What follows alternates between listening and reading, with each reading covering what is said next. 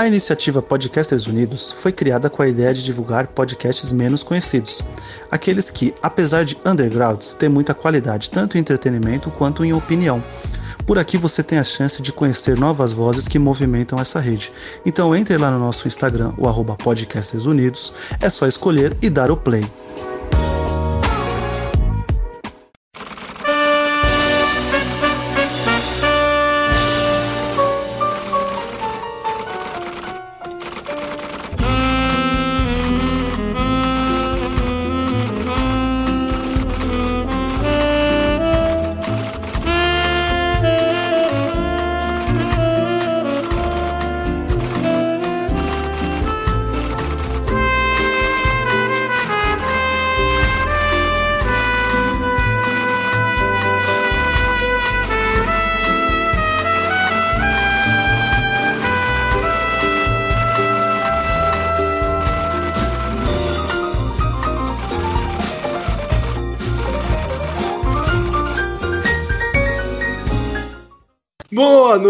Noite, meus compadres! Está no ar o podcast Bonitinhos Mais Ordinários. Muito obrigado por você que nos escuta em mais uma terça-feira. Lembrando que todas as quintas, às 10h30 da noite, rola a live de quinta no nosso Facebook. Siga o podcast no Facebook, no Instagram, em todos os canais de comunicação. Bonitinhos mais ordinários. Eu sou o Luiz Henrique, vou com você aqui te conduzir por essa uma hora excelente de podcast eu e a minha linda voz.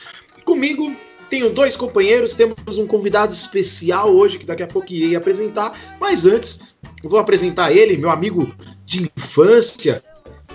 Ele que, que já tomou banho comigo, já dormimos de conchinha, já trocamos suor ao longo da vida. Boa noite, Gustavo Araújo. Fala, Luiz, fala, meus amigos. Só queria esclarecer que eu sempre catracava você, velho. Essa aqui é a verdade. Então, então vamos deixar bem claro já a as coisas, né? Não, mas a ordem do produto não vai alterar o fator. Não, desculpa, o segundo, segundo um papo entre o Luiz e o Emerson aí no episódio passado do podcast, velho, quem catraca no, no, no emo. Esse cara, não, quem come, o cara que catraca. Quem come gay não é gay. Quem é que então, dá. Essa é a verdade. É, então. então por isso que eu, por isso que eu sempre empurro a janta. É isso aí. Bom, bom dia, boa tarde, boa noite, boa madrugada para você que já está ouvindo esse podcast espetacular. Hoje vai ser muito bom.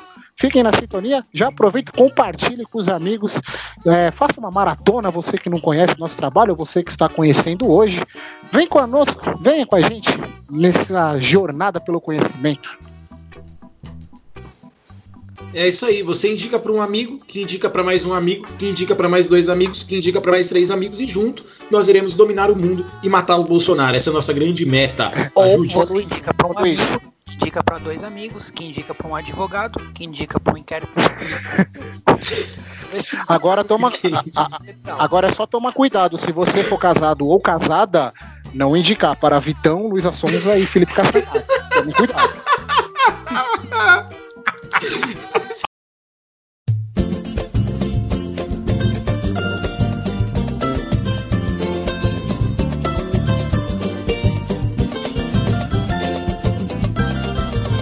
não falo mais com talarico. Talarico roubou minha mulher. Eu não falo mais com talarico. Talarico roubou minha mulher. Eu não falo mais com talarico. Talarico roubou minha mulher. Eu não falo mais com talarico. Talarico roubou minha mulher. Talarico era um cara confiado. Chegou toda aprumada, eu não quis ver eterno. De linho branco engomado. Com pita de quem nada quer. Quando cantou um samba sincopado. Minha nega danou dizendo pé. Eu não falo mais com talarico. Talarico roubou minha mulher. Eu não falo mais com talarico. Talarico roubou minha mulher. Eu não falo mais com talarico. Talarico roubou minha mulher. E cuidado quando você receber. É, cuidado. Cuidado com quem você fala no Instagram aí, porque rola Exposed ultimamente. Estamos no ano do Exposed. E ele, Vinícius Pimentel, o nosso rei das edições. Ele que começou a editar foto, edit, é, aprender Photoshop para editar a Playboy, porém, quando ele foi mandar o currículo, a Playboy faliu. Boa noite, Vinícius. Fala, Luiz. Fala, Gustavo. Fala você que está escutando o nosso podcast aí, na sua casa, no conforto da sua casa, no conforto do ônibus lotado, no conforto Ah, do trem, abarrotado de gente, isso aí. Você que tá indo pro shopping, isso aí, vai lá. A Adidas acabou de lançar uns sacos para defunto. Da hora. Que Tá esperando. Você que é mais ou menos de 94, 95, você assistiu a viagem, o Alexandre te Sim. espera, desgraçado. Mano, o Alexandre é muito melhor que o meme do caixão, velho. Sem maldade. O Alexandre é sensacional, cara. Então, aí, pra você que não tá fazendo porra nenhuma da vida, em vez de ficar saindo pra rua, assim, escuta a gente aqui, mano, em vez de você ir é morrer. isso aí. E não vá morrer no podcast. O literalmente tá sendo o efeito certo, de tão lotado que tá.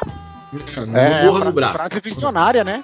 Frase visionária, vai morrer no Brás. É... Foi visionário quem inventou essa frase, cara. Nunca foi tão verdadeiro uma frase. Sim. E hoje vamos- temos um convidado especial, o professor Jairo, que tem um podcast chamado Que História é Essa? Professor de História, lá de Minas Gerais. Acho que eu falei o nome do podcast certo, correto? Errado. Errei o nome do podcast. Puta É isso aí, que é o pariu. Luiz. Errei. Olá, Brasil! Bom com vocês? Então tá bom. É, o meu podcast, Luiz e ouvintes, é o Escuta Essa História. Ah, é, olha só que coisa. Podcast Errei, quinzenal. errei. Sai aos sábados. Sábado que vem tem episódio novo. Então vamos ouvir lá, galera. É isso aí. Então procurem por Escuta essa história, tá? No Spotify, no Deezer, Google Podcast, TuneIn, Castbox, Apple Podcast, no Sticker. É isso aí, a gente tá só no, no Deezer, iTunes, Se pedir, eu mando a fita também. Dá nada pra nós. tem fita e tem tudo, né? Bem, o Jairo ele veio hoje, ele é professor de histórias lá em Belo, é, lá em Belo Horizonte, não, né? Em Minas Gerais. É, e a gente vai falar um pouquinho sobre as pandemias da história, mas antes, antes a gente tem aquela introdução marota, aquela introdução gostosa. é, que essa semana rolou aí uns bagulho muito louco, né? Pra quem não sabe, a Luísa Sonza, ex-esposa do Whindersson Nunes, lançou um vídeo aí com um Vitão, né? Que é aquele cara com cabelos longos e um sorriso muito bonito. E o vídeo chegou aí um dia a um milhão de dislikes. Movimento levantado por fãs do Whindersson Nunes, porque eles consideram que o Vitão aí talaricou o Whindersson da massa. E rolou depois um outro movimento, porque o Castanhari anunciou que está namorando a ex-mulher do Detonator, né? Pro Bruno, mas ninguém conhece ele como Bruno. Detonator, lá do Hermes e Renato. E aí rolou também Esposed essa semana, PC Siqueira foi acusado aí de pedofilia infantil, Ilha dos Barbados tirou todos os vídeos do ar, e também rolou o Japinha fora do CPM 22 porque ele tentou pegar uma mina de 16. Meu Deus do céu. Uh, esses são os acontecimentos da celebridade da semana, e como a gente sabe aqui, nós temos um momento de celebridade. Gustavo Araújo, conte todos os detalhes das polêmicas, cara. Pra quem não sabe, o Gustavo hoje é o nosso Léo Dias. Ok, ok, ok. Cara, vocês sabem a nova do Léo Dias, velho? Ô, mano, eu vi essa. velho. O cara vai cobrir os bastidores da política, irmão. Imagina, imagina o Léo Dias em Brasília, velho. Mano, ele já soltou um áudio de adultério do Alcolumbre, que o Alcolumbre era chantageado, velho, porque já Porra, tá, tá mostrando o trabalho cedo, hein, cara? O PDT não derrubou. Ninguém derrubou o Bolsonaro. O Léo Dias vai derrubar o Bolsonaro. Escreve isso. que eu tô- Já pensou, cara? Bolsonaro, o Bolsonaro cai por causa do Léo Dias, mano. Puta, não, é, é, é o Brasil, né, cara? Ia ser assim, a cereja do bolo, né? Por, por tudo que tá acontecendo no país, né? Cara, vamos começar pelos mais Aí leves tem aí, outra né? treta também, Gustavo. Tem a treta do Thiago York com a Anne Vitória, que ele não quer deixar elas Nossa. usarem a música dele. Tem essa treta também.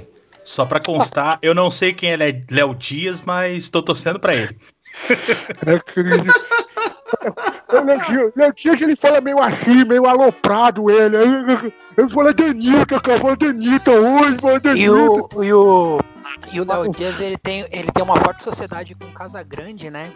Com Maradona. Ah, sim. Verdade. Verdade. É, ambos, ambos os três, como diria o filósofo, vão abrir uma indústria de aspiradores de pó. Né? É, Cara, começar, vamos começar a falar aí dos talarico, né, velho? Ou se não é talarico, né?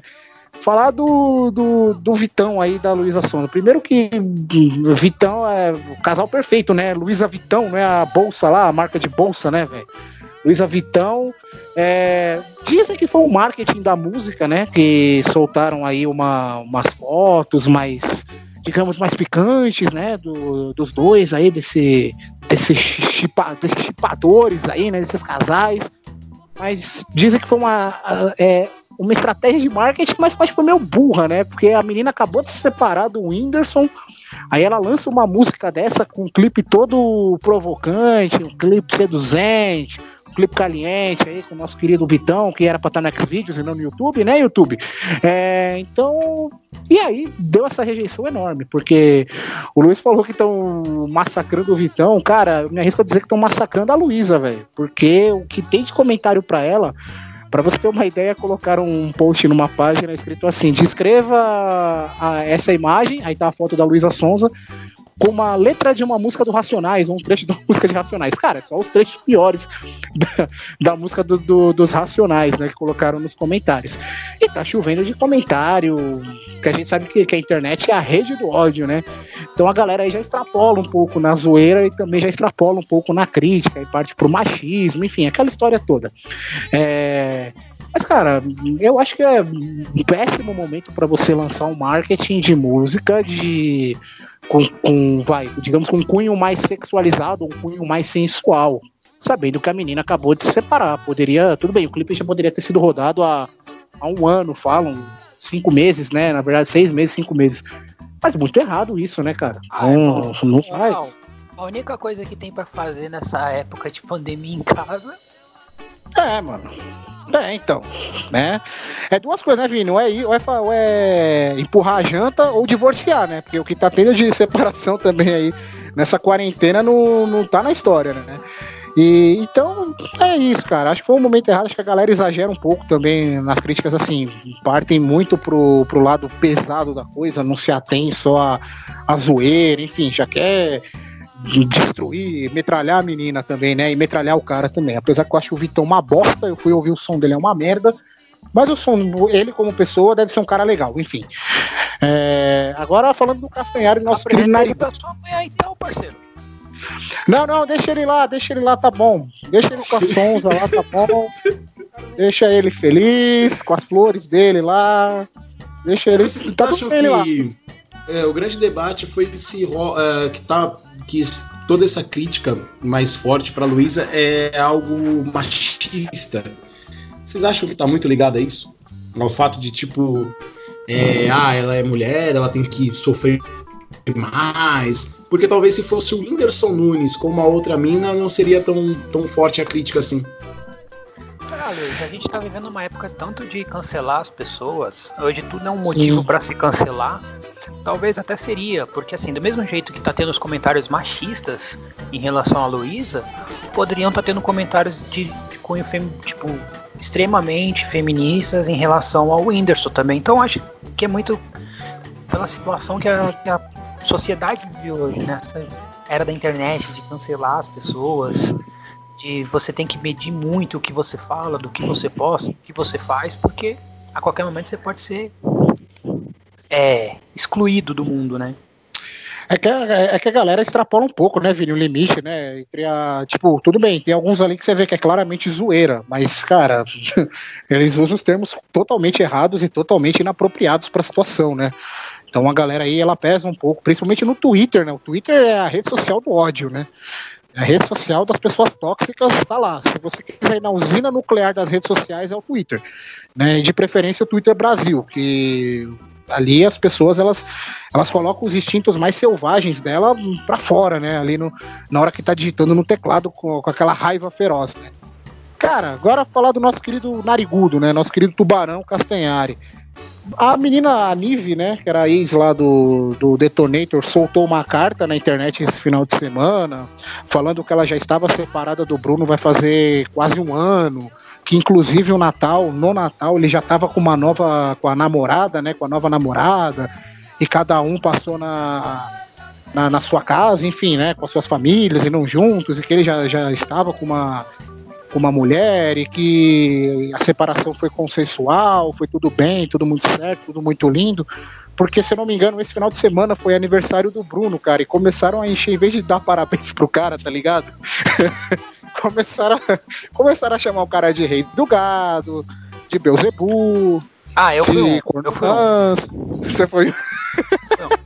Já admito, eu fui um. Se eu olhar meu Twitter, pelo menos tem umas 10, 15 menções ao Castanhari, ao Bruno e ao Whindersson. Isqueirinho, Vinícius é o famoso isqueirinho. Então, Mas, cara, quem nunca pegou uma ex de um amigo, mano? Quem nunca pegou uma ex de um amigo, velho? Eita. Quem não, né? Quem não, né? É, então, normal. Quem não? Acontece. Jairo, aí- você já ficou com alguma ex de algum conhecido, cara? Eu prefiro não opinar. não, mas no caso da. No caso da, da Sonza, eu vou ser bem sincero pra vocês. é, eu não conheço esse- essa turma, não. Mas eu fiquei a par da. Eu escuto metal, cara, então eu não faço ideia do que, que essas pessoas fazem. Mas eu fiquei a par da, da confusão, cara, e na minha opinião, isso é machismo sim. Porque se ele tivesse com. Se o cara tivesse aparecido com outra namorada, ou saindo em festa, ou o que quer que seja, ninguém ia falar nada, entendeu?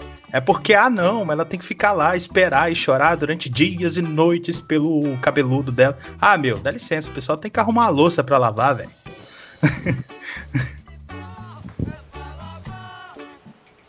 Não, é verdade. isso, acho que entra muito né, do, do machismo. Mas e aí, Gustavo, você, cara? Já, já ficou com alguma ex de algum amigo, cara? Não, eu não, eu, eu sou um podcaster de Cristo, não faço essas coisas. Ah, eu nunca. Sempre respeito as amizades, entendeu? É, então o cara que fica com a, com a ex do amigo aí ele não, não merece ser considerado uma quebrada, não, tá ligado, tio? Aí, aí ô, É Luiz. isso aí, isso aí. E você, Vinícius, já ficou com um ex de algum amigo? Hã? Na verdade, eu não fiquei, mas antes de eu namorar com a Fran, ela, ela tinha ficado, ficado com um camarada meu. Ah, aí, ó, aí, ó, aí. É, talarico. Aí ela entra, ela entra no pega- time aí. E aí, não- Vini? O famoso Vitão da quebrada. Como, como aqui eu faço as perguntas, eu não respondo, né? Eu só faço as perguntas, né? Aham. Fala aí, Luiz. Fala aí, moderador. Cara, eu, eu, eu, tinha um, eu tive um amigo na, na época da igreja que, por coincidência, coincidência, eu fiquei com duas meninas que ele tinha ficado. Nossa, mó pega Mas baba assim- da porra, hein? Na sequência, tá ligado? tipo, não na sequência literalmente. Ele, ele, ele, namo- eu- eu- ele namorou com, com uma menina da, da igreja e eu tava dando ideia nela antes dele ficar com ela. Só que aí ele ficou, beleza. Aí depois eu conheci ele, a gente virou brother e tal. Aí eu comecei a ficar com uma menina. Depois eu descobri que essa menina já tinha ficado com ele. Mas eu não sabia, não tinha visto eles juntos. Beleza. Aí depois ele terminou com essa menina, aí eu fiquei com ela. Ah, não, foi, não foi duas, foi três. E, e quando. Aí depois eu fiquei com uma outra menina da igreja. Da igreja. mano? E aí essa da igreja também já tinha ficado com ele. Hoje em dia a gente nem, não se fala muito, talvez seja por isso. Ah. Mas, mas foi uma, vai ser uma coincidência. É, eu não tinha culpa. Se todo mundo da Santo Cristo pra cima, que era o nome da igreja lá da Tiradentes, ele já tinha pego, pô. Mas a culpa não era minha. Uma eu tinha visto, mas realmente, é, beleza. As outras duas eu não, eu não sabia, porque foi antes de eu con- conhecer ele, né? Mas aí depois que eu fiquei, eu descobri que ele ficou com elas, então é, aconteceu isso aí. Mas de ficar com namorada ou ficar de amigo foi só essas três vezes. Olha, Luiz, é, o Castanhari veio com o mesmo discurso que você, viu? Só assim, só pra avisar aí. Eu acho que ele deve ter, ter ouvido você, você, você deu algum conselho pra ele, sei lá, velho. Na verdade, existe um grupo É. entre eu, Vitão e Castanhari no WhatsApp. Ele tava dando alguns, conselhos pra eles. Como você ficou com, como você ficou com três, você, você pediu música no Fantástico, aquela do Mamonas Assassina, ser corno ou não ser. né, você, mandou essa lá no Fantástico, né? É, Gustavo, continue. Vamos ao exposed. Vamos parar de me expor Bom. aqui, vamos expor os famosos, cara. Cara, você já tá famoso, velho. Você tá no Spotify, no Deezer, na, na, na porra toda, você já é famoso, tio. Aguente, aguente as consequências da fama. É. Bom, falar agora dos casos mais pesados, né? Primeiro falar do Japinha, né, cara? Japinha, meu querido. Ô, Japinha, tu é burro pra caralho, hein, irmão. Porra, tio. Você com quase 40 anos vem falar pra mina que você tem 21, mano. Porra, velho. Porra, cara. Né, a menina de 16 anos, pra quem não sabe, né, teve aí o Expose essa semana, algumas conversas do Japinha com uma fã de 16 anos que ela queria conhecer o CPM 22, mas o Japinha quis mesmo era dar uma ideia nela, tá ligado? Queria que o camarim fosse exclusivo pra ele e pra ela, era uma exigência da cidade onde ele ir- iria fazer o show com a banda. É, cara, e aí ele saiu, saiu do CPM, né? Ele tá afastado da banda. E ele foi muito burro, velho. Muito burro. Tudo bem que o fato aconteceu em 2012, mas em 2012 você já tinha tecnologia na palma da mão, você já tinha esse negócio das redes sociais, da internet bombando. É, na época, o que bombava mais era o Facebook ainda, né? É, um pouco atrás o Twitter. Mesmo assim, cara, não dá, velho. Não, não, não dá pra você minimamente nem manter esse tipo de conversa, velho. Ainda mais o que, que a menina falou a idade na conversa, né? Ela falou que tinha 16. Se ela não tivesse falado nada, ah, caí no conto, aquela historinha toda que a gente já sabe, né? Mas não, cara, a menina falou que tinha 16 anos e ele ainda continuou dando ideia, velho. Porra, mano. Ah, mas Sim, o Japinha tava seguindo aquela música do Raimundos, né? Qual? É Milambi. Bom, senhores, pegando um assunto aí, já que o, o Luiz falou, é, também teve um- uma que a gente não citou aqui, né? Depois de 20 anos, o, o Rodolfo e o Digão fizeram as pazes, né? Sim, cara. Vocês acham sim. que foi pelo motivo dos dois serem dois realças? Dois reaças? Eles fizeram a base? Eles fizeram as bases, né?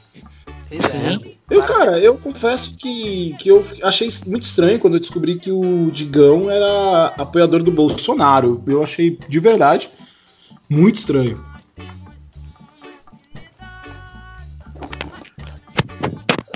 Bom, bom, vamos, vamos ver aí, né, quais serão as cenas dos próximos capítulos, se, o- se há uma possibilidade. Eu acho muito difícil, né, até pelo, pelo estilo de vida que o Rodolfo decidiu adotar, né, se converteu, né, ele, ele é ligado ao mundo gospel, agora acho um- o Raimundos voltar a ser o que era o Raimundos, acho muito difícil, mas legal que os dois pelo menos fizeram as pazes, cara, isso que Não, é... acho que, acho que que é pode acabar mais aparecendo um show ou outro, né, Gustavo? Um show ou outro, uma É. música ou outra. Eu falo, se fizer um show aqui em São Paulo com o Rodolfo nos vocais, eu vou. Porque aí eu fico, pelo menos eu sei que o Raimundos, depois de 20 anos, saiu da aposentadoria e fez um show. Verdade. Aí, pior Que isso, pior, mano. O, o Raimundos lançou um CD chamado Cantigas e Roda, muito bom. Muito bom. Faz, faz uns anos. Faz uns oito anos, mais ou menos, mas o CD é muito bom, cara. Uns oito não, faz uns seis anos, Cantigas e Rodas, né? Muito bom. Tem Gordelícia, tem umas músicas legais. cara. Mas acho que de trabalho assim, de- depois do Rodolfo, esse foi o melhor mesmo. É, até porque meio que perdeu a essência da banda, né, velho? É igual o Oasis sem os irmãos Gallagher, né? Você você perde totalmente o sentido né, é, da banda. O Digão ainda arrasta, né? Digamos que o Digão e o Caniço, vai, eles ainda arrastam o Raimundos. Né? Aliás, o Caniço tá arrumando tretas enormes também na internet, né, Vini? Você que acompanha o Twitter também, ele tá discutindo com todo mundo, né, velho? É, então, o Raimundos está suspenso as atividades até os caras passar a pandemia e se acertarem, sentarem e conversarem, porque o Caniço chamou, falou que o Digão tá ficando xarope, tá chupeta das ideias, de tanto ficar em casa. Pra tá falando tanta besteira É assim isso. como ele tinha falado. Isso daí eu vi mesmo. Eu vi. Que ele tá, É isso ele aí. tá maluco. Vamos encerrar então o nosso momento de celebridades é, com o último assunto, que é o PC Siqueira. Acho que todo mundo está sabendo sobre o que aconteceu. É, a gente fez a live na quinta. Na quinta-feira a gente não falou nada. A gente estava esperando alguma coisa. Até o momento que a gente está gravando esse podcast, a gente também não tem nada. Então é muito difícil a gente falar alguma coisa. Mas é uma acusação muito grave, né? Uma, uma conversa vazada, né, entre aspas, do PC Siqueira, onde ele disse que a mãe de uma menina que estava conversando mandava fotos de uma menina lá de 6 anos para ele. É, o Cauê Moura, é, que tem um canal com ele, né, o Ilha de Barbados, se pronunciou de, da primeira vez, falando que tinha se esgotado a, as dúvidas e que ele estava decepcionado com o PC Siqueira. Já o Rafinha Bastos, que é o que apresenta o programa com eles, falou que iria esperar, não tinha o que falar, mas que ele estava, ao mesmo tempo que preocupado com o PC Siqueira, ele estava assustado, triste, com raiva. E ia esperar para se pronunciar. O que o, a Ilha dos Barbados fez foi tirar todos os vídeos do canal, até que essa situação passe, e deixou apenas um comunicado. O PC Siqueira se pronunciou, né, na, isso saiu na quinta, ele se pronunciou na sexta-feira, com uma postagem no Instagram dizendo que o vídeo era fake, e depois vazou alguma, alguns áudios, né? Uh, mas até agora o caso está rodando já na Polícia Civil, porém ainda não, não se sabe se é verdade, não se sabe se é mentira, então é muito difícil a gente acusar ele, né, de algo sem a gente ter a certeza que é, que pode ser algo falso, mas é aquilo, tem um vídeo, tem um áudio, tipo, as provas, né, elas incriminam ele bastante. É, qual a sua opinião sobre esse caso do, do PC Siqueira, Vinícius? Cara, eu tenho acompanhado esses últimos casos do Exposit, assim, e ficou uma coisa muito assim. É, o primeiro vídeo parecia ser uma montagem, aí veio a, a postagem do PC e tal. Eu tenho acompanhado, tipo, tanto o perfil do Exposit, como o perfil do PC, como o perfil do Japinha tal, pra ver o que a galera tá falando sobre isso, se eles posicionaram. E assim, é, ficava aquele vai, não vai, é culpada, é inocente. E cada momento que passa, a situação do PC se complica mais. É, e assim, eu acho que a gota d'água que complicou ele perante as mídias sociais foi o fato do canal dele com Cauê Moura e com Rafinha Bastos ter tirado todos os vídeos. Então, tipo, parece que os caras já sabem tal. Ele confirmou pros caras, então agora é esperar o que, que a Polícia Civil vai fazer, né? O que, que a promotoria, o que, que o Ministério Público vai tomar de ação. Sobre o caso do Japinha, é, eu também vou, vou falar do mesmo jeito. Eu vou esperar o que a justiça vai falar. É, eu não vou acusar. Eu tive até algumas conversas com alguns amigos tal sobre isso e as pessoas tomaram algumas atitudes assim muito intempestivas. Então vamos esperar tudo. A gente não tá aqui, a gente já vive numa internet que se prega muito ódio e a gente como tem uma mensagem, a gente fala uma mensagem, a gente querendo ou não, a gente tem o nosso público que vem crescendo, então a gente não tem que se posicionar, a gente tem que aguardar os fatos e a partir dos fatos poder opinar. Por enquanto a gente está só na ilha, na, no campo das especulações, né? Ô, ô Vini, isso aí, o que, que relação... você acha, é, Gustavo, de tudo isso? Aí? Então, em relação ao Japinha, Vini, tem uma entrevista dele já que ele deu pro G1, se eu não me engano, e ele falou que ah, era, era uma brincadeira, né, sobre a, as tais conversas dele. E, e aí no mesmo, no mesmo post, né, lá do Exposed no, no Twitter, uma menina, eu até mandei no grupo para vocês, postou um print de uns e-mails dela, e segundo ela, na época ela tinha 17 anos, isso em 2008, as conversas, e só pelos assuntos do e-mail você consegue ter uma noção, né, do que ele estava conversando com ela. Então parece que já é recorrente isso dele, cara. Não, não sei se ele quer pagar, pagar daquele do, do comedor, tá ligado? Quer ser o comedor, que nem é, é, era a fama de toda a banda de rock antigamente, né? De que os caras comiam todo mundo e ninguém falava nada, ficava na surdina. Cara, só que nesse, ô, só que nesse caso ele resolveu ir para os computadores, né, cara? Para a internet. É, e é complicado. É complicado, tem que esperar. Assim, eu posso falar porque eu conheci o Japinha. É, Uhum. Conheci o Japinha pessoalmente, já fiz show com ele, ele já tocou, inclusive, música com a minha Você banda. Você tinha 16 anos? Não, infelizmente. ô, ô Luiz, é o, é o Japinha, não é o Michael Jackson. É, mas assim, ah, é, tá. quando, eu, quando eu fiz o show com ele, a base de fãs que foi no show, que a gente tocou junto, dele, foi 100% de mulheres. E assim, até uhum. onde eu vi, é, ele não faltou respeito, ele foi atencioso com todas as meninas que foram lá, aliás, ele foi atencioso com todo mundo que estava lá, educado, conversando, procurando conversar. Então, tipo assim, a impressão que eu tive é que um cara ok, gente boa, e que tratou todos os fãs iguais. E assim, as meninas estavam lá. E tinha meninas de todo tipo, meninas novas, meninas velhas, e ele tratou todo mundo igual. Então por isso que eu vou esperar a justiça se posicionar sobre isso.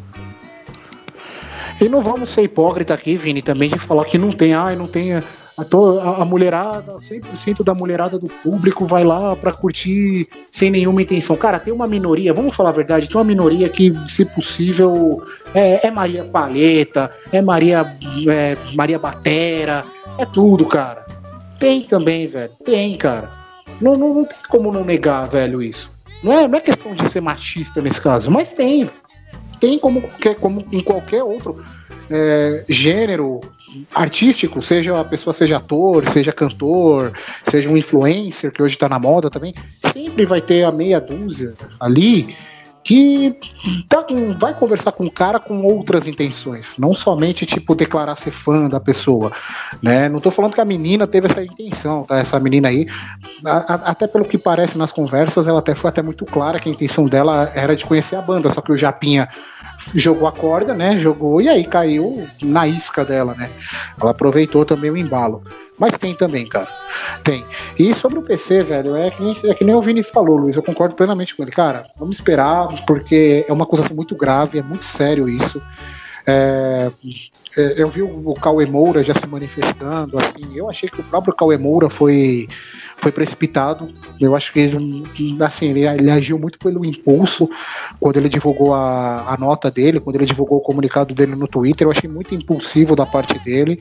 O Rafinha eu já achei mais centrado, que ele falou que estava confuso, queria esperar a, o esclarecimento dos fatos, né, para tomar alguma posição. Então tem que esperar, cara. Agora tá na polícia, tá no lugar certo, inclusive, e a polícia tem meio de descobrir se as mensagens são verdadeiras, se são montagens, se o PC realmente teve esse caso da menina ou não, se quiser acabar com a vida dele. É, é, é, é, complicado, ainda mais o PC Siqueira que tem um histórico de depressão enorme. Eu não curto o PC Siqueira, tá? Eu não, não curto o trabalho dele. Mas, cara, o cara tem um histórico de depressão grande, ele se internou pra, pra tratar isso. E se for fake, cara, poderia ter acontecido uma tragédia absurda. Aliás, torcer para que seja fake, né, velho? Porque pedofilia é inaceitável, cara. É inaceitável. Isso aí, professor Jairo, qual é a sua opinião sobre toda essa situação aí, Japinha, envolvendo o PC Siqueira também? Eu acho que eles, é, eles têm que saber os limites, têm que saber o limite da lei. E eu não sei, cara, é, é, é muito complicado se posicionar porque, como vocês falaram aí, né? A coisa ainda está tramitando, a gente não sabe o que é real, o que não é, mas no caso do PC Siqueira espe é, especificamente, é, eu torço para que seja fake também, porque é uma coisa muito sinistra, não é? De, de se aceitar, de se ver acontecendo, né? Mas caso seja fake, isso é, prova que a gente vive períodos, um, período assustador, né? porque produzir um material desse nível contra uma pessoa é de uma falta de sensibilidade, de caráter assustador. Mas a gente não sabe, né? Eu não vou aqui é, cair na armadilha de, de, me posicionar achando que, ah, eu acho que é fake, eu acho que não é, ah, eu acho que ele fez, eu acho que ele não fez, eu acho isso uma bobagem. E eu acho que o mais inteligente a se fazer agora, tanto nós quanto o público, é aguardar as informações, aguardar a polícia e aguardar os envolvidos se manifestarem.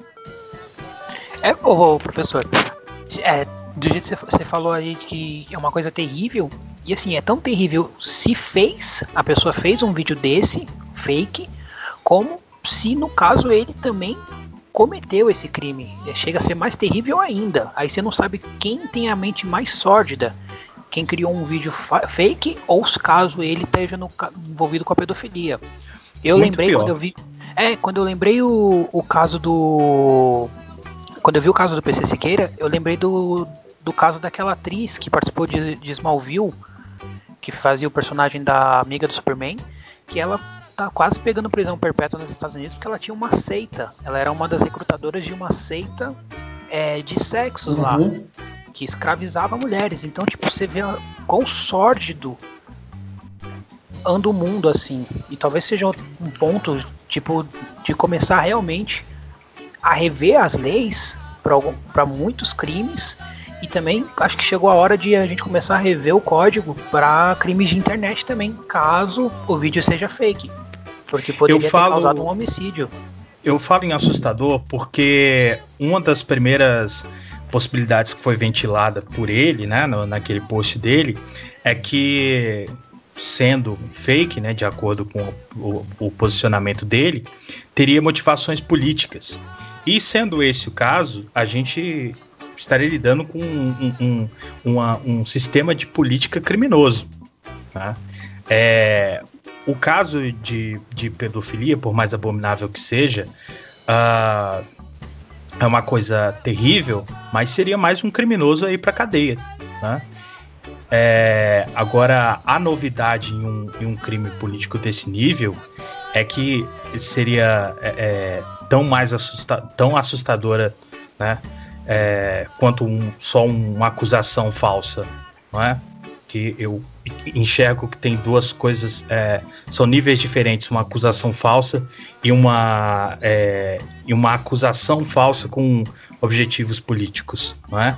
Mas se for, se for verdade, de fato, aí a gente tem que esperar a justiça e a gente tem que esperar que ele vá para prisão, é, conforme a lei obriga, não é?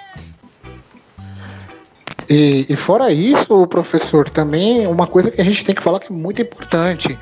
Duas coisas. O inquérito das fake news tem que continuar rolando. Sim, vai ter a votação aí nos próximos dias lá no Supremo Tribunal para decidir pela validação ou não do, do inquérito das fake news. E a PL que está no Congresso sobre as fake news também tem que passar, cara. Já passou da hora. Já passou da hora. A galera aqui, ela é muito tóxica. A galera na internet, a internet virou um campo sem limites virou um campo sem limites e terra de ninguém. Cada um faz o que quer. E não é assim, cara. Não um é de assim. vocês falou aí mais cedo que a, o Twitter é a verdadeira usina nuclear da internet, né? Não Sim, sei se o sim. termo foi esse mesmo. E, e é verdade, cara. A internet é um lugar tóxico. A internet é um lugar tóxico para as pessoas. É, eu tenho alguns amigos que gostam de jogar é, jogos online, eu mesmo gosto de jogar às vezes e tal. E é insuportável você jogar com outras pessoas na internet, porque as pessoas não têm o mínimo de limite, de sensibilidade, de, de respeito nas palavras delas, né? É, no que elas falam, no que elas se dirigem a você, enfim. É, eu saí de todas as minhas redes sociais ah, até pouco tempo atrás e retornei único e exclusivamente por causa do podcast, justamente porque é um ambiente extremamente tóxico, prejudicial. né? Quem fica muito tempo na internet aí sabe bem do que eu tô falando. Você passa a se sentir mal no seu dia a dia por causa de coisas que você vê, que você lê, que você escuta. Né? Ah, agora, o Luiz, Oi.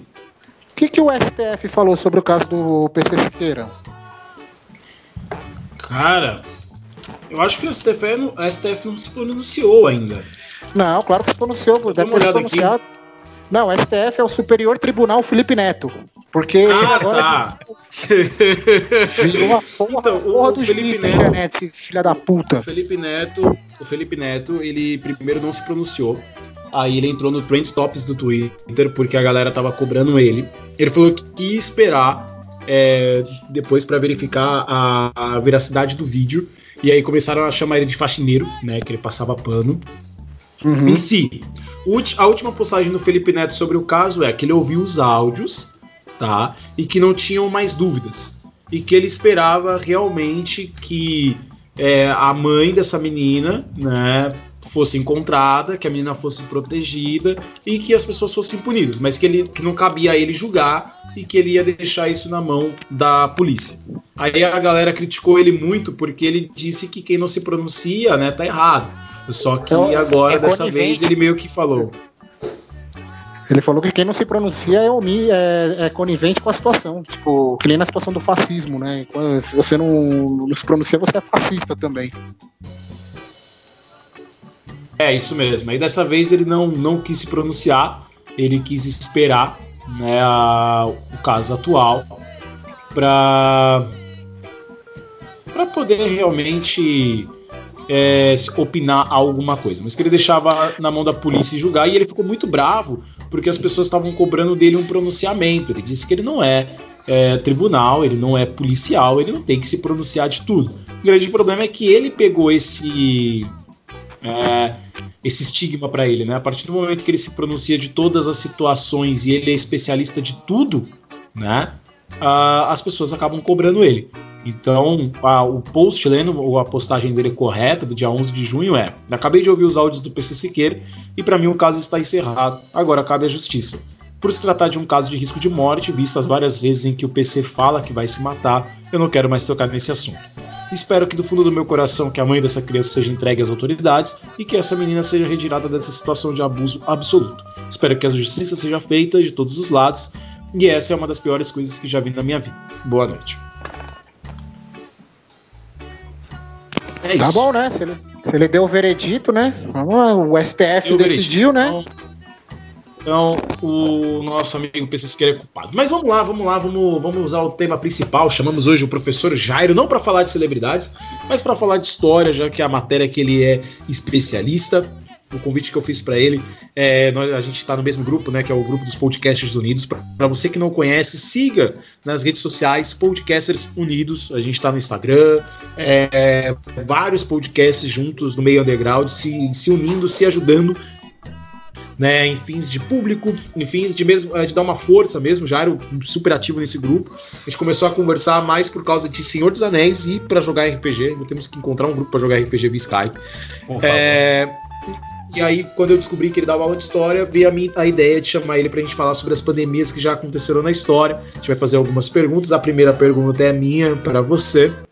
É, assim, a gente tá aí na, na, em meio à pandemia do Covid-19 e a gente já teve outras ao longo do tempo, mas essa é a pior, é, assim, a nível histórico, porque nessa vez a informação chega mais fácil.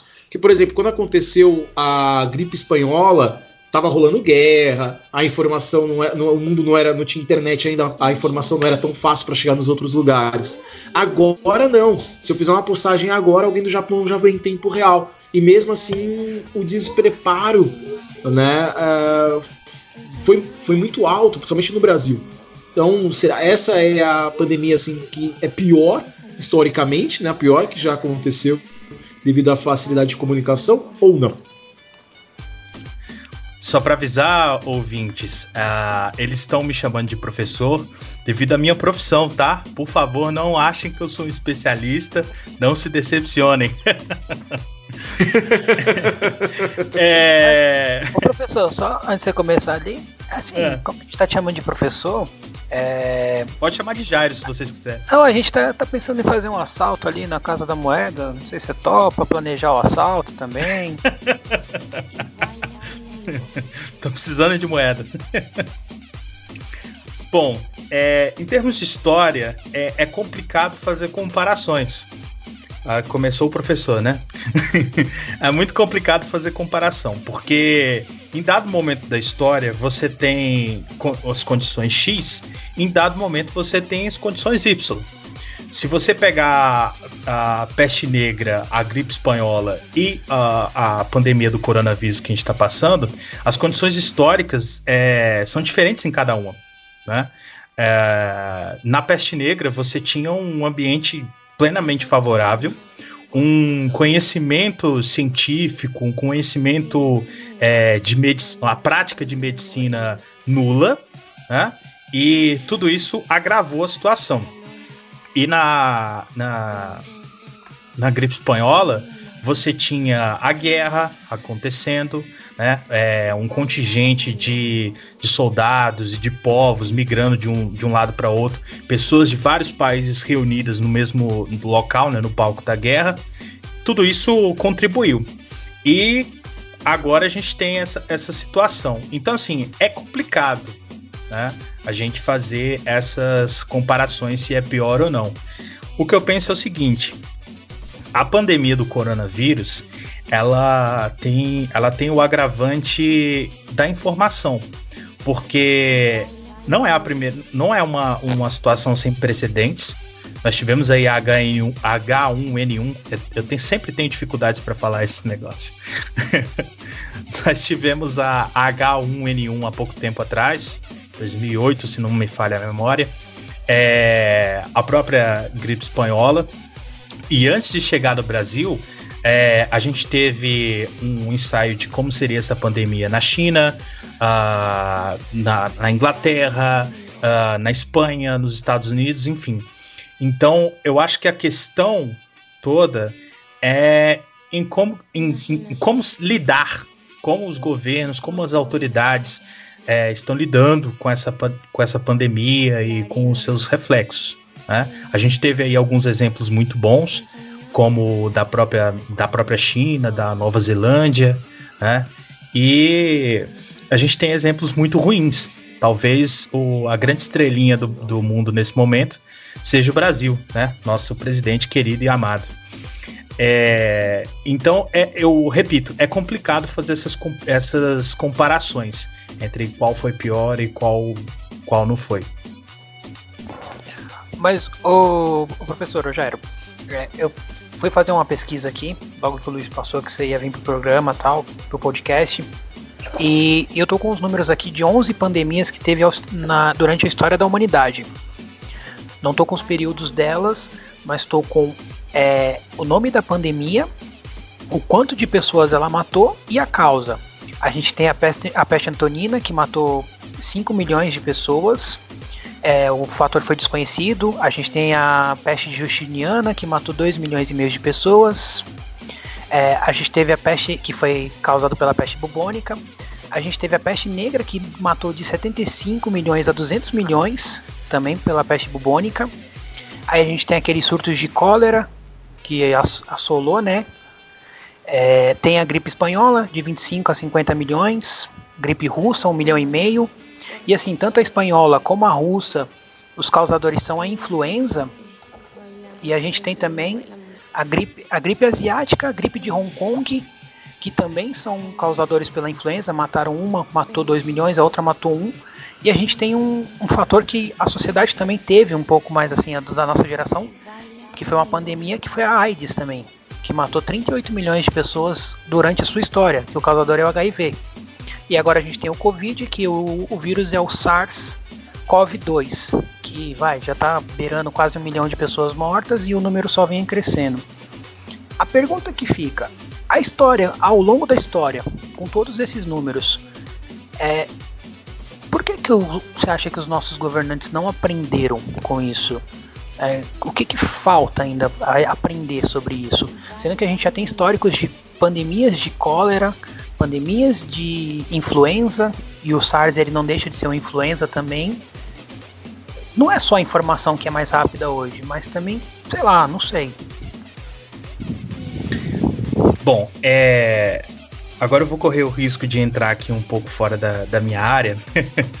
Mas veja, é, essas doenças, os vírus, as bactérias, enfim, é, todos eles são monitorados. Né? É, há um monitoramento e um estudo constante desses, desses, desses agentes causadores desses males. Né?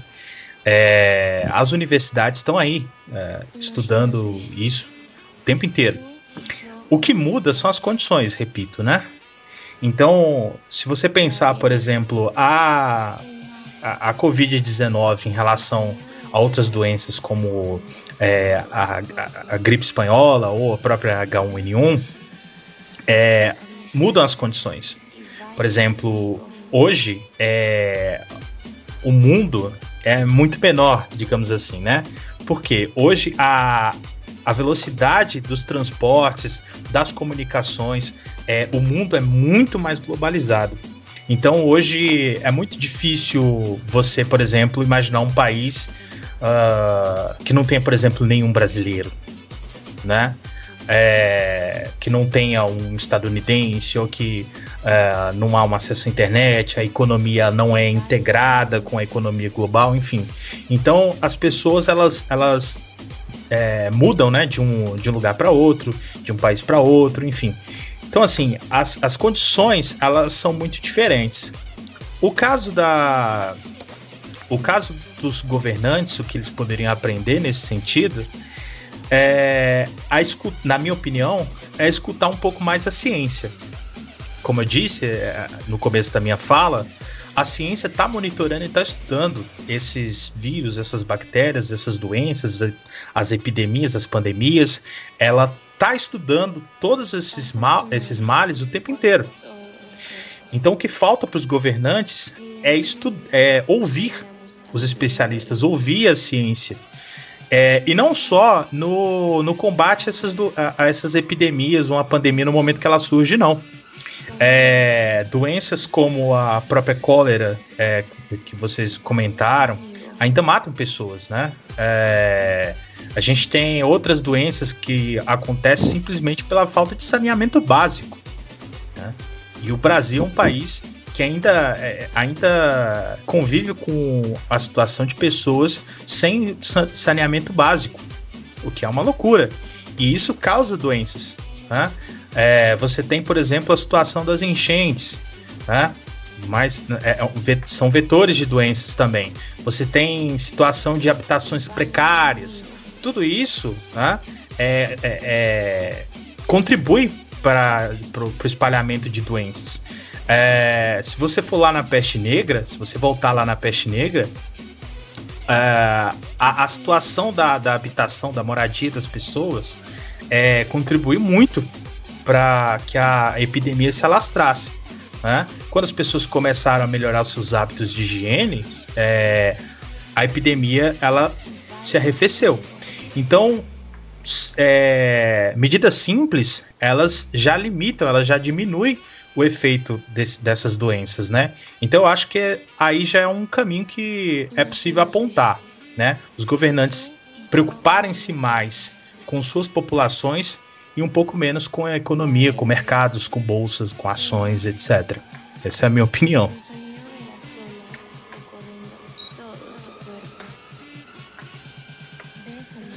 Boa, Gustavo, sua vez. Bom, professor, vamos lá. É, ainda falando né, sobre essa, legal, essa questão. Cara, o legal é que a gente não consegue. A gente não consegue falar, chamar ele sem chamar de professor, né? Engraçado isso. Ah, cara, não tem como, velho. Não tem como. Porque aqui, porque aqui, diferente dessa geração aí, essa geração 2000 pra cá, principalmente, aqui a gente respeita o professor, né? O professor a gente tem um respeito e uma admiração por eles. É, é o seguinte, professor, na sua opinião, a gente chegou num ponto, essa pandemia vai causar uma nova divisão no mundo? Eu digo no sentido de alguns países irão evoluir né, como sociedade mesmo. E alguns países vão regredir, eu não digo nem estagnar e nem estabilizar, regredir.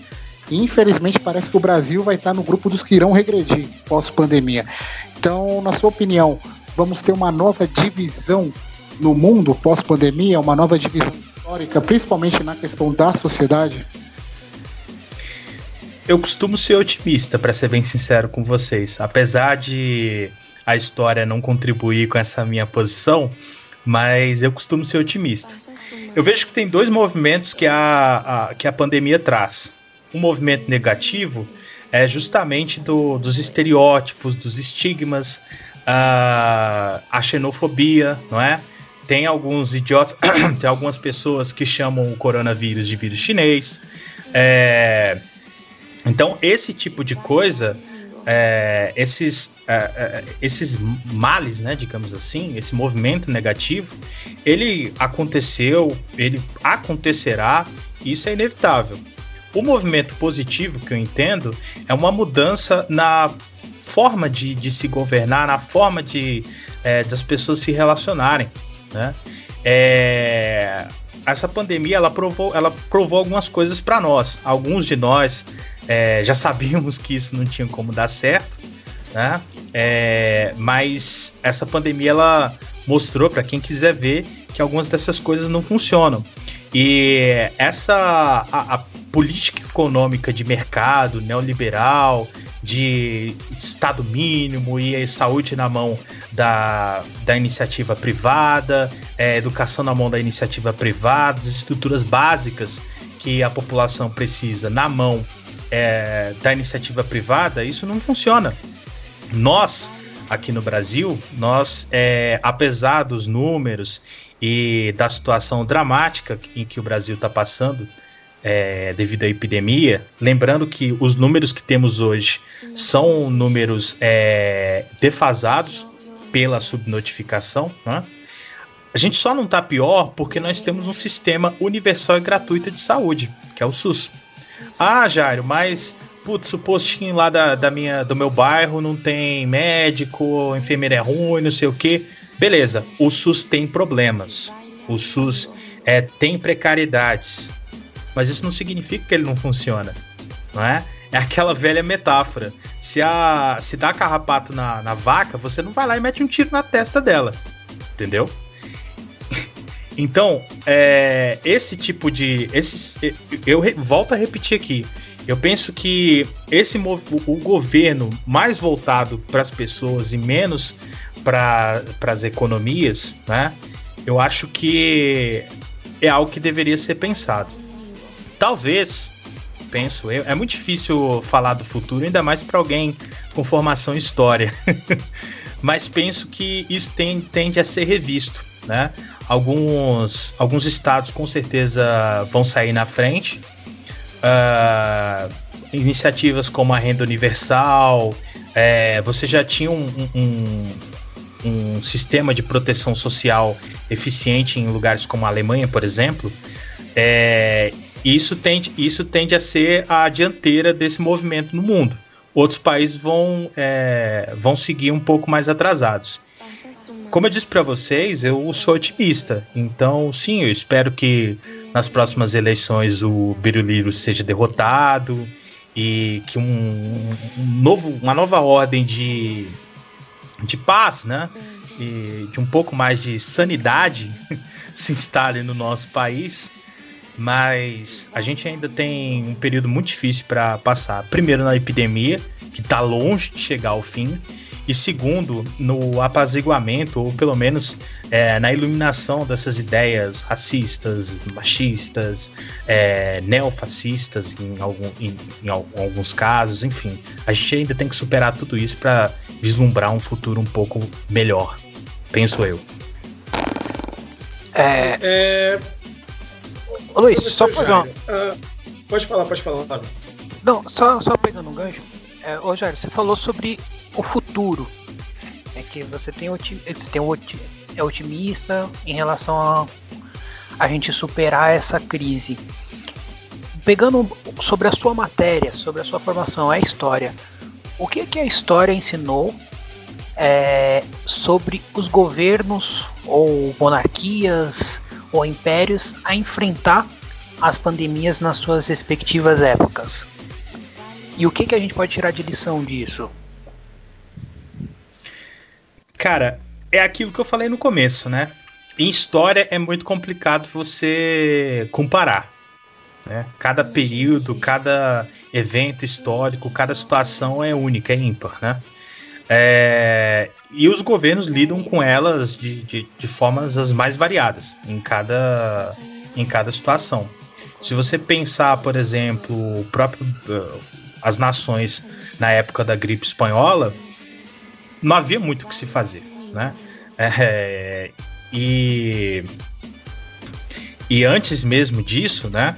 É, os governos, os impérios, os reinos, enfim, é, sempre, sempre, tentam mitigar um pouco essas, é, essas doenças, essas pandemias, essas epidemias, né, de alguma forma. É, então faz o que pode, né? A gente, eu já li relatos sobre é, é, governantes mandando emparedar pessoas no período da peste negra, né? A pessoa adoecia na, na casa, o governante mandava é, é lacrar a, por, a por, portas e janelas para as pessoas ficarem lá dentro. É, tem, já vi é, relatos de governantes expulsando pessoas é, doentes né, das cidades. Isso era muito comum, por exemplo, com a lepra na Idade Média, né? Os leprosos eram obrigados a deixar as, as, as cidades, a andar com matracas para as pessoas saberem, né? Quando eles é, se aproximavam, enfim. É, então é, é complicado, né? Eu acho que os governos eles têm que tentar estar atentos, né? De novo, ouvindo a ciência o máximo possível, é, para tentar dar um passo à frente dessas situações. Eu acho que o caso da Covid ele é muito ilustrativo disso para nós, porque os, os estados, é, os, eu falo estado, eu estou falando aqui no, no sentido nacional da coisa. Os países que começaram a enfrentar a Covid depois, eles tiveram uma vantagem. Então, esses, esses países eles tinham obrigação de se espelhar nas experiências positivas e negativas das nações que enfrentaram o vírus primeiro. Penso eu. Então, eu acho que os governantes têm que fazer isso. Escutar a ciência, escutar os especialistas, é, menos cargos é, cargos importantes para coleguinha, para é, políticos, etc., e mais para especialistas. E segundo, tentar estar um passo à frente, tentar se espelhar é, nas, nas experiências dos outros países. Eu acho que isso é fundamental. Show de bola. É, professor, a, a minha pergunta ela vai, vai ser mais na linha do passado mesmo. O que a gente pode olhar de todas as pandemias, né, de todas as peças que já aconteceram é, mundialmente e pegar como lição para o momento que a gente está passando? Porque assim, parece que a população ela, ela sempre emburrece nos momentos de pandemia, né? A gente teve a peste negra, que o pessoal achava que era uma maldição de Deus, era uma punição e etc. A gente está tendo agora, aqui em São Paulo, reabriu shoppings, filas no shopping, tudo lotado, e a galera meio que, ah, foda-se também se fiquei três meses preso dentro de casa. Parece que as pessoas esquecem muito fácil, né? Que a gente pode então pegar como lição, como sociedade, né, das peças que a gente já sobreviveu para o momento atual? Como eu disse, é, eu sou otimista. Então eu acho que não é uma questão de emborrecimento.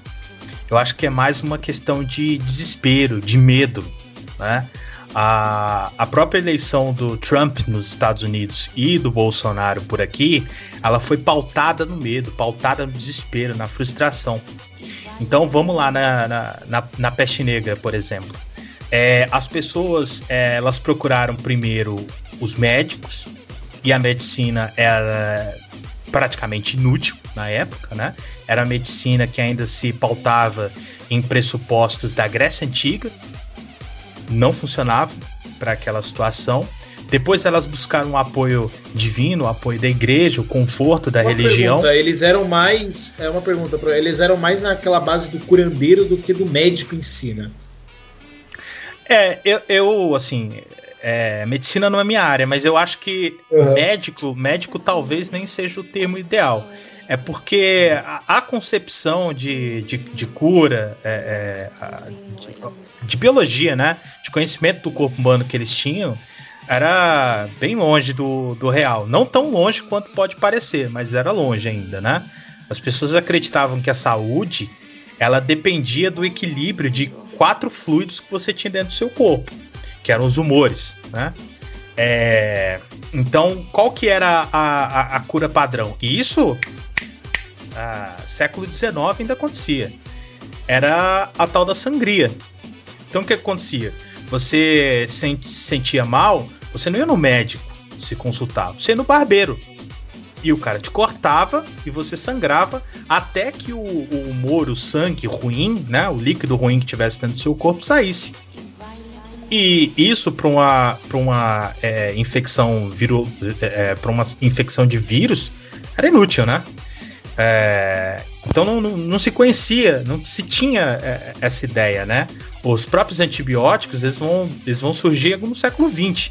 Então uma sangria dessa, ela podia, além da doença que o cara já tinha, o cara podia pegar uma infecção de uma bactéria e morrer. então e aí ele pegava, né? Você ia fazer a barba, você pegava a doença do outro cara, né? Pois é, pois é. E aí, voltando lá na peste negra, então as pessoas tentaram buscar o, o conforto da fé. Então você tinha, por exemplo, é, é, o caso do, dos, dos, auto, dos autoflageladores, né, dos flagelantes, é, que eram pessoas que andavam se chicoteando até ficar em carne viva. E não conseguindo, o que, que as pessoas vão tentar? Elas vão buscar culpados. Qualquer semelhança é mera coincidência. Então as pessoas vão procurar culpados. Uh, primeiro, judeus. Nesse caso, judeus sempre roda. É, vão procurar uh, os leprosos, é, os muçulmanos, uh, até cachorro foi considerado culpado, por exemplo, na peste negra. E por que isso? Por causa do medo, por causa do desespero. As pessoas não sabem o que está acontecendo. No Brasil hoje, é, não sei se era o foco da tua pergunta, mas no Brasil hoje a gente está vendo a mesma coisa. Por quê? A gente tem conflito de informações. O, as autoridades, normalmente as pessoas confiam nas autoridades, né? É, então espera-se que as autoridades é, te informem, que as autoridades elas é, te orientem, né? Então, se isso não, se das autoridades parte justamente o contrário, desinformação, a fake news, né? Então as pessoas se desesperam. Se, é se o, o, o teu prefeito, teu governador, teu presidente fala que é super seguro você sair na rua e ir pro shopping, você vai. Mesmo que isso talvez custe a tua vida, a vida da tua família. Né? Então, é, o mínimo que deveria estar acontecendo era um alinhamento né, de discurso é, entre os poderes, desde a, do, do poder, desde a, do governo federal até os municípios para orientar a população. Ô, professor, eu tenho uma pergunta, né? Ainda já falando um pouco mais dessa parte contemporânea, mas também misturando um pouco do, do contexto histórico. Você não acha que a gente está tendo uma amostra grátis do que a gente tinha antigamente, de governos se relacionarem, assim, uma relação quase que promíscua com as religiões? Você não acha que, principalmente aqui no Brasil, a gente está tendo uma amostra do que aconteceu lá atrás. Claro, não vai ter a Inquisição que tinha antigamente. Mas não tá tendo uma amostrinha grátis, não, aí? Da, de, de, não duvido que tenha. Não duvido a Inquisição, hein, Gustavo? Do jeito que. é, cara, Verdade. É, é, do jeito que estamos com tempos sombrios, né, cara? Nada, nada é impossível de acontecer. Bom, é, eu vou ser bem honesto aqui. É, eu sou formado em História e sou ateu, não sou religioso. Então, você ouvinte aí, você pode desconsiderar o que eu tô falando e achar que eu tô falando uma pá de merda aqui. É, inclusive é uma possibilidade. Mas veja bem, é, na minha opinião, eu acho que toda vez que religião se mistura com política, no nosso mundo contemporâneo especialmente, é, a coisa tende a, a, a dar errado. Né? Eu penso que o governo, ele o governo, os governos, né, o Estado, ele é algo que ele está dissociado do campo religioso e assim que tem que ser. Ah, Jair, então você quer que as pessoas sejam todas ateias, que acabe a religião? Nada disso. Não tem problema nenhum com a religião. A religião ela pode existir, mas ela não tem que estar no governo. Então, olha só. Se, por exemplo, tem certas questões que os religiosos são chamados a, a, a opinar. Por exemplo, na questão do aborto, né? Ah, Jair, você é a favor e tal. Não estou me posicionando. Eu só estou colocando um exemplo. Por exemplo, a questão do aborto. Os religiosos são chamados para ser ouvidos nessa questão. Na minha opinião, errado. Quem tem que ser chamado são os especialistas, são os cientistas, a sociedade. Você tem que ter números, você tem que ter estatísticas, você tem que ter estudo para é, que essas políticas aconteçam. Entendeu? Não se basear nas religiões a religião tem, tem o espaço dela, é importante, considero, com certeza. Mas eu acho que é, é, não, é o, não é o lugar. Essa união, ela, ela não costuma ser boa. Né? Então, assim, se eu vejo uma, uma teocracia, digamos assim, é, talvez como a gente via é, né, na história, ou mesmo nas que existem hoje, como o Irã, por exemplo, eu não vejo isso acontecendo no Brasil ou nos Estados Unidos, por exemplo. O que eu vejo é mais um uso inescrupuloso da religião e da boa fé das pessoas, né? E fé aqui no sentido amplo da, boa fé no sentido amplo da palavra, né? Termo. É, com propósitos políticos. Então, vamos lá de novo, né? O Bolsonaro vai fazer cair essa, essa transmissão. Mas veja o Bolsonaro, por exemplo. O camarada é católico. Isso a gente faz tempo, fica tranquilo. fica tranquilo, é, fica tranquilo. Então, olha só, o, o camarada é católico, ele é, é, faz um batizado é, evangélico, né? É, enfim, qual que é a religião do cara? Qual que é a qual que é a ideia dele? Então eu vejo muito mais um, esse uso. Teve o caso do, do, do Peru, Peru, Bolívia, posso estar confundindo, Bolívia, é, dos políticos é, falando que a Bíblia ia voltar a, ao governo e tal. É, você tem.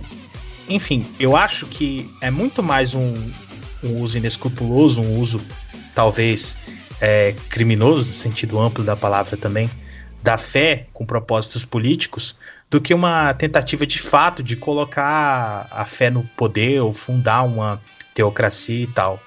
E aí também a gente tem essas inspirações é, fascistas, talvez, é, em alguns desses atores, né?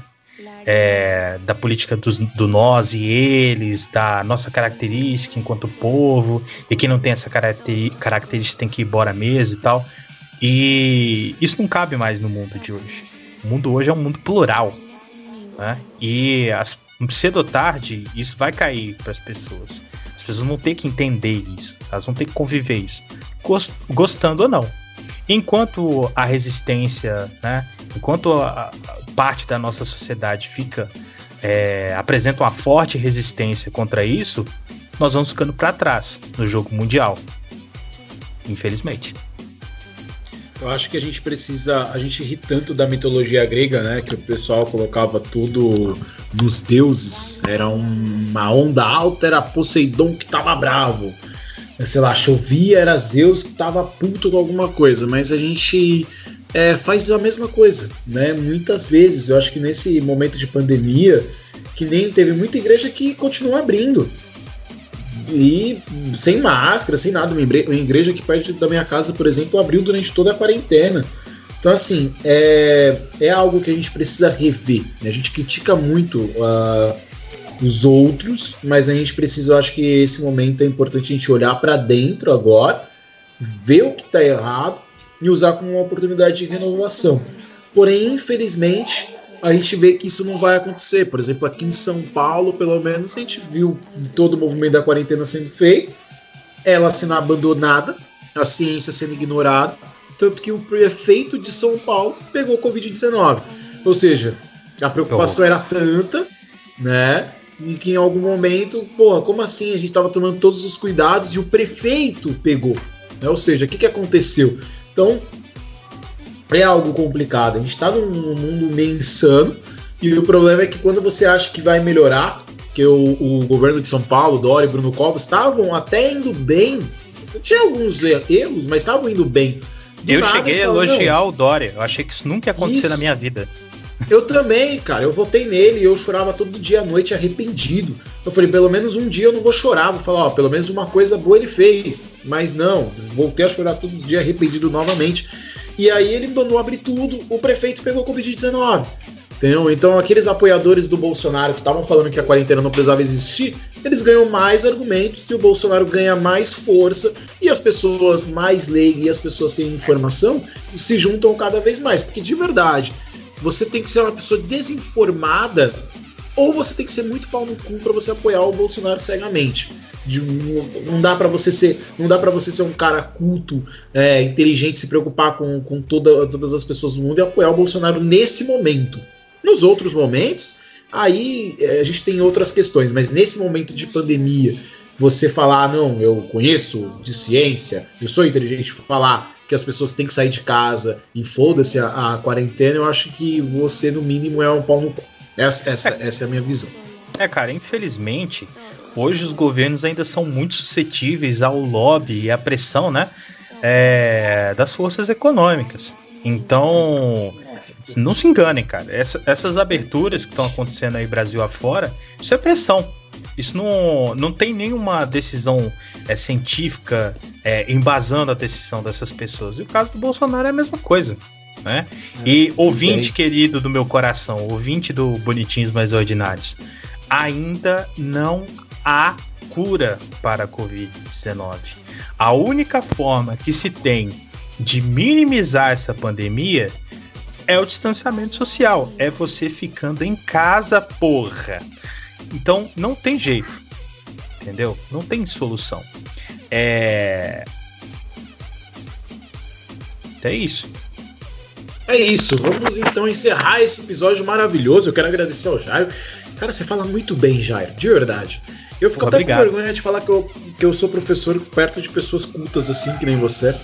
Que é isso, mano. bem, um português claro, se pronuncia sem falar palavrões. Eu, eu não consigo ter essa calma que você tem para falar, por exemplo, de leitores do Bolsonaro. Eu já perdi a paciência, essa é a grande verdade.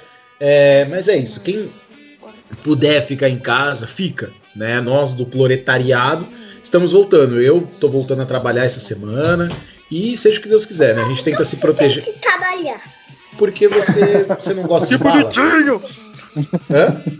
Você gosta de bala? Sim. Você gosta de comer doce? Sim. Você gosta de arroz? Sim. Você gosta de ter água quente para tomar banho? Você gosta de ter água quente para tomar banho? Sim. Então, o papai trabalha para você ter isso. Mas, mas, mas eu não quero que você coma. Você não quer mais ter nada disso?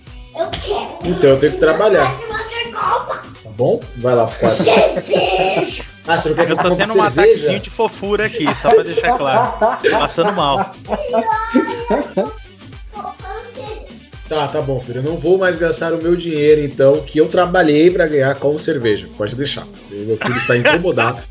tipo um alcoólatra agora, tá ligado? No Pai, caso para de comprar cerveja, eu não quero te buscar no bar. Filho reclama de pai alcoólatra. Quero deixar bem claro aos ouvintes que eu não chego bêbado em casa e que eu não fico bêbado também. É, eu sou uma pessoa que bebo, sei lá, 4, 5 latinhas e paro, porque eu não sou uma pessoa que gosta de ficar bêbado. Eu gosto de beber, mas não gosto de ficar bêbado. Porque papai, eu gosto de lembrar papai, das coisas que eu fiz. Papai, eu cansei de te buscar na calçada, papai. me senti nos anos 90 agora. Para, pai, eu não vou mais papai, comprar Kaiser papai, pra você no bar do Chico. Eu aguento mais de te buscar no banheiro.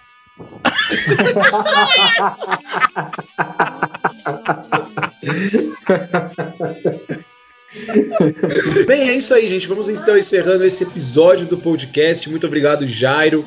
Daqui a pouco você dá suas considerações finais, deixa aí suas redes sociais para contato também, fala de novo do seu podcast. Mas primeiro, vou me despedir de Vinícius Pimentão. Boa noite, Vinícius Pimentão. Falou, Luiz. Jairo, muito obrigado. Professor Jairo, é, fica claro como, importan como é importante a história para a cultura em geral. É, muito obrigado pelo, pelos esclarecimentos aqui que você deu hoje para a gente aqui. Pessoal, escute lá o podcast do Jairo. É, um grande abraço para você que está escutando agora, seja de dia, seja de tarde, seja de noite, seja de madrugada, seja transando, seja tomando banho. Muito obrigado pela sua audiência. Ah, não, transando não, transando não, velho. Transando Já pensou? Papai, papai. Não, já pensou? O cara transando e começa. Papai, papai.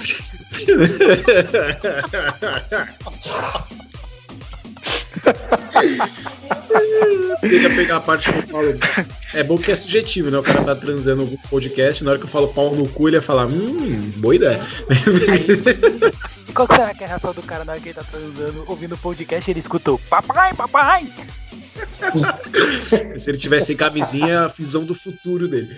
Bem, você... Gustavo Araújo, considerações finais. Ai, ai, bom, agradecer ao professor Jairo pela participação, muito enriquecedor, um programa assim memorável, eu diria. Ouçam lá o podcast dele. Isso aqui foi só uma amostrinha grátis do que ele que ele produz lá no, no podcast dele, tenho certeza.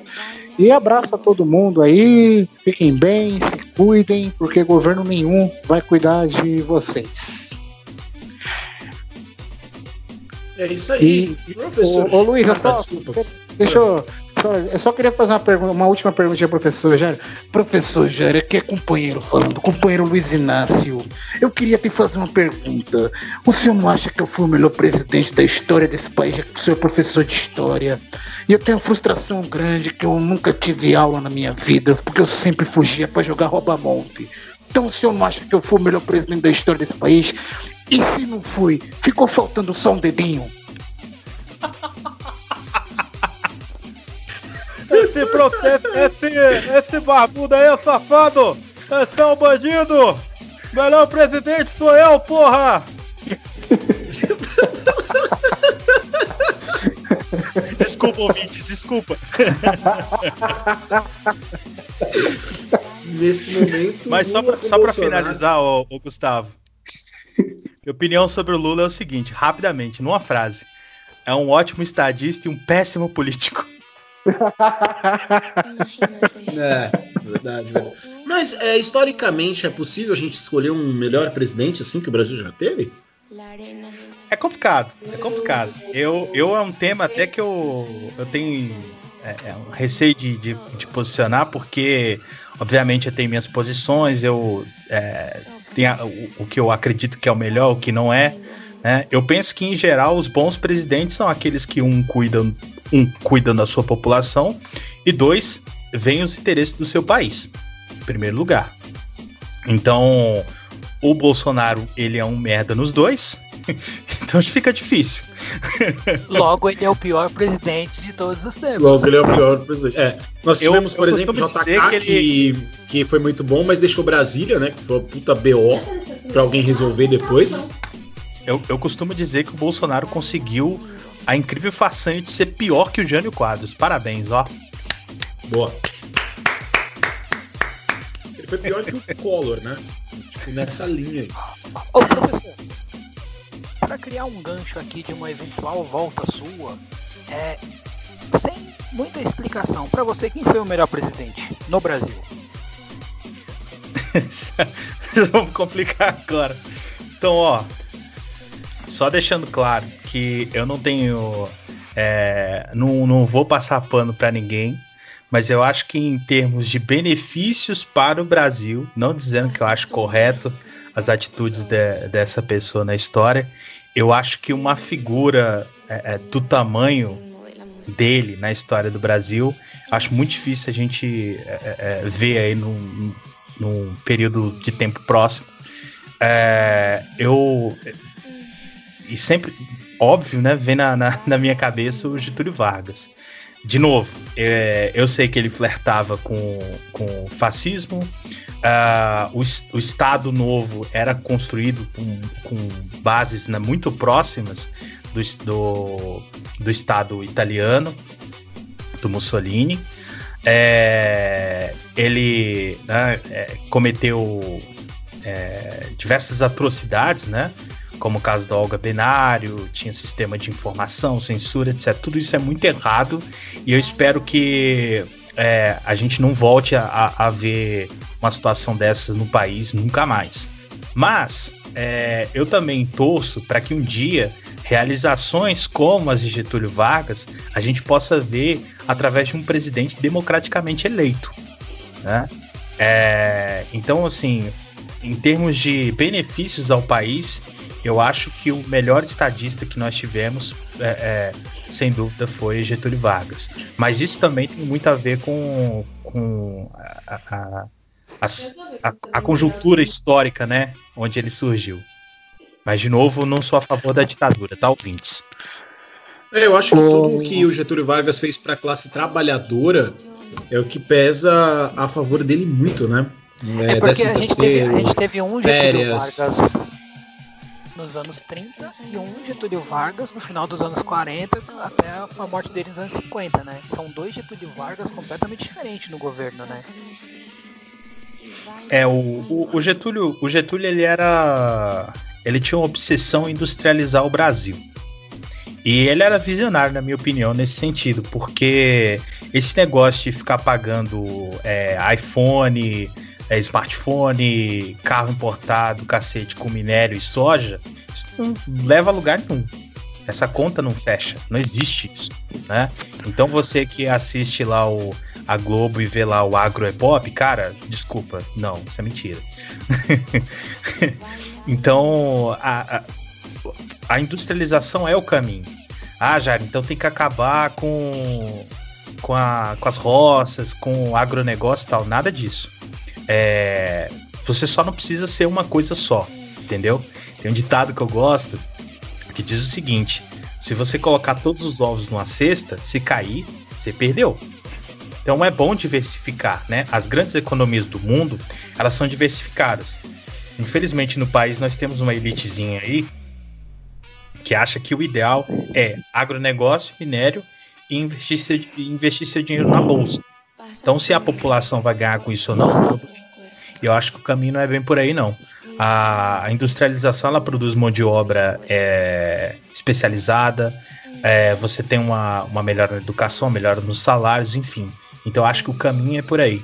Né? Não continuar exportando, dependendo do preço de commodity e exportando matéria-prima para os países de primeiro mundo. Eu acho que isso é, não tem futuro. É isso aí, o Jairo não gosta da Empíricos. Bem, Ô, Luiz. É, considera... Oi. Ô, Luiz. Não, só das considerações, cara, só pra avisar que o Daniel mandou uma piadinha aqui pra encerrar o programa, viu? Então tá bom, daqui a pouco o Gustavo, com a piadinha pra encerrar o programa. Professor Jário, fala suas mídias sociais em considerações finais aí e apresente novamente seu podcast para quem quiser ouvir, por favor. Pessoal, é... primeiro obrigado pelo convite. Foi muito bom, foi muito enriquecedor para mim participar aqui com vocês. É, me colocou para pensar um pouco também. É sempre muito bom. Tá? É, queria convidar todo mundo a conhecer meu podcast, o Escuta essa História. É, você encontra aí nas principais plataformas, no Castbox, no Spotify, no Deezer, Apple Podcast, enfim, você acha super fácil de achar. e vai lá dar uma conferida. É, me, diz, me diz o que você acha, escreve para mim no Escuta essa história é, podcast, tudo junto, arroba gmail.com, né, meu e-mail. Nós temos uma página no Instagram, escuta, é, escuta essa história podcast, no Facebook também, com o mesmo nome, onde você pode encontrar os nossos os lançamentos, podcasts, próximos episódios. Como eu disse já, o podcast ele é quinzenal, ele sai aos sábados de 15 em 15 dias. Sábado agora tem um novo episódio, né? O terceiro episódio, estamos começando ainda. Mas dá uma chance que eu tenho certeza que você vai gostar. É isso aí. Então, antes da piada do Gustavo, episódio 9 dos Bonitinhos Mais Ordinário. Muito obrigado por todo mundo que está ouvindo.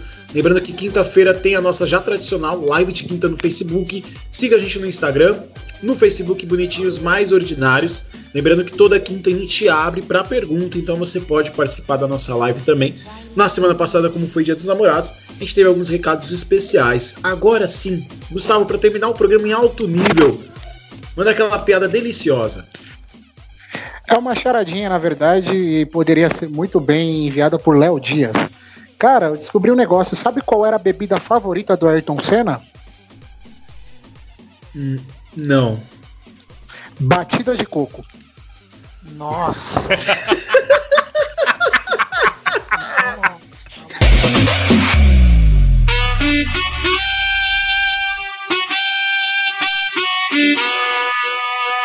Pasa su mano por todo el cuerpo y lentamente bailamos al ritmo de la música.